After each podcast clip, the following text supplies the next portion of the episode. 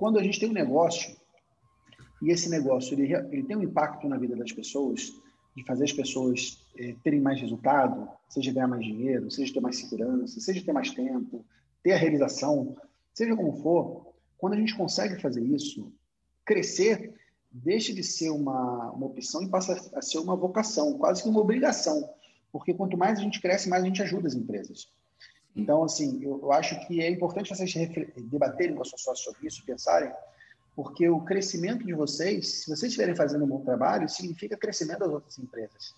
E, e restringir crescimento, eu acho que é algo, até socialmente falando, algo que tem que ser é, evitado.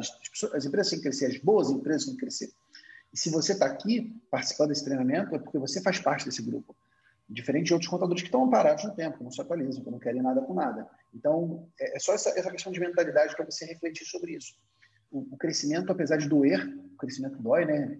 A gente, quando criança, doía para caramba para crescer, mas o crescimento, ele edifica, ele faz a gente é, ajudar mais empresas. Esse é o primeiro é, é insight. E o segundo insight, Laís, para você é o seguinte. É, eu, no passado, contando um pouco da nossa história, quando a Marco surgiu, a, nossa, a primeira versão da Marco, o primeiro plano estratégico que a Marco teve, não tinha contabilidade. Nós iríamos ser uma empresa exclusivamente de gestão financeira, inicialmente só de consultoria financeira. É, justamente por isso, a gente não gostava muito dessa parte técnica. O Glauber, que é o nosso sócio, ele tinha é, essa questão de, pô, eu gosto mais de ser consultor do que de ser essa parte de contador, de gerar burocracia, uhum. folha. E a gente tentou isso por um tempo. Só que não deu muito certo, Laís. Por quê? E aí tem até, até um pouco de conexão com o que o, o Cássius falou na live, lá, o Cássius da Adfis. Vale a pena vocês assistirem essa live. Porque ele falou uma coisa que é verdade. Falou, a contabilidade é uma coisa maravilhosa, porque ele é um serviço obrigatório. Toda empresa precisa ter contabilidade. É obrigatório que ela tenha um serviço de conformidade. Além de obrigatório, é um serviço recorrente. Todo mês ela é obrigada a pagar. Então, o serviço obrigatório, um serviço recorrente, e que se eu implantar tecnologia, eu consigo reduzir custo nele. Então, o serviço contábil, Laís, ele é um serviço que ele pode te ajudar a manter uma, uma remuneração mensal, uma renda mensal para o teu negócio. Se você souber executar ele usando tecnologia, usando processos bem organizados, você consegue ter lucratividade nesse negócio e que vai te permitir você oferecer serviços consultivos, como BPO financeiro, como consultoria financeira, para os clientes. Porque às vezes o cliente não está agora na, na, hora certa disso, mas daqui a pouco ele pode estar. Só que é muito mais fácil conquistar um cliente pelo lado da contabilidade do que pelo lado do BPO financeiro. O BPO financeiro, por mais que ele seja importante, ele não é obrigatório. Tanto uhum. é que a uhum. maioria, a maioria das empresas de, no Brasil não tem controle financeiro. Não tem controle financeiro. Mas uhum. elas, elas precisam de um contador, a não ser que seja um microempreendedor individual. Então, assim, eu, eu iria propor, Laís, que você debata com a sua sócia de repensar essa estratégia.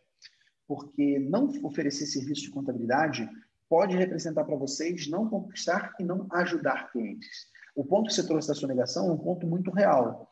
É, que de fato é, é existe um ponto muito complicado. Né? Eu até falei sobre isso na live Tira Dúvidas dessa semana. Foi ontem, na verdade. É, qual a minha opinião sobre isso, Laís? Quem está sonegando é o empresário, não é o contador. O contador ele tem que estar lá para escriturar as notas. Se o cliente não, não emitiu nota fiscal, cara, você não tem como botar uma faca no pescoço dele para você poder forçar a emitir nota. E na real, Laís, se você for pegar bem, poucas empresas no Brasil têm toda a parte fiscal delas batendo. Porque, em tese, você teria que pagar todas as despesas mediante nota fiscal. E nem todo mundo paga toda a despesa com nota fiscal RPA. Você tinha que vender tudo mediante emissão de nota fiscal. Muitas empresas omitem receita, não emitem nota fiscal. Você não poderia misturar nada de finanças pessoais e da empresa. Infelizmente, muita empresa mistura. Remuneração dos sócios, que essa galera paga como distribuição de lucro, deveria ser como prolabore. Porque se o sócio trabalha no negócio, é trabalho. O trabalho passa a ser contribuinte obrigatório da Previdência Social. Ele tem que ter prolabore. Até que está tendo uma função de fiscalização aí da Receita Federal, de médico que está recebendo só como distribuição de lucro, mas ele está dando plantão. Não tem como um plantão cedir um salário mínimo. Ele é um contribuinte do INSS obrigatório. Então, assim, é difícil você ter uma empresa que está andando na linha 100%, sabe? É difícil. Toda empresa tem um, ponto, um pontozinho a melhorar, por mais que ela queira. Às vezes, até coisa que ela não sabe. Ah, estou comprando mercadoria de fora, mas tinha que estar tá recolhendo é, é, contribuição do Fundo de Combate à Pobreza não estou. Ou tinha que tá, ter uma diferencial de alíquota, ou tinha que ter aqui. Até por, por erro mesmo, técnico, às vezes até da contabilidade, a empresa não está na linha. Então, o, o ponto é o seguinte: eu acho que cabe ao contador educar o cliente, Laís, educar o cliente sobre o caminho certo.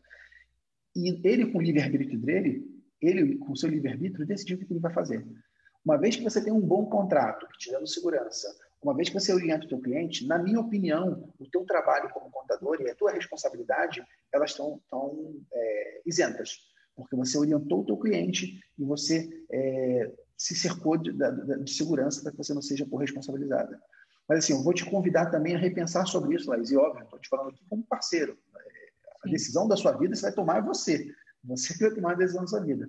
Mas eu acho que você poderia ajudar muito mais empresas se você revisse algum, algum dessas, dessas decisões, especialmente sobre é, não oferecer serviço contábil para os clientes e sobre essa questão da sonegação.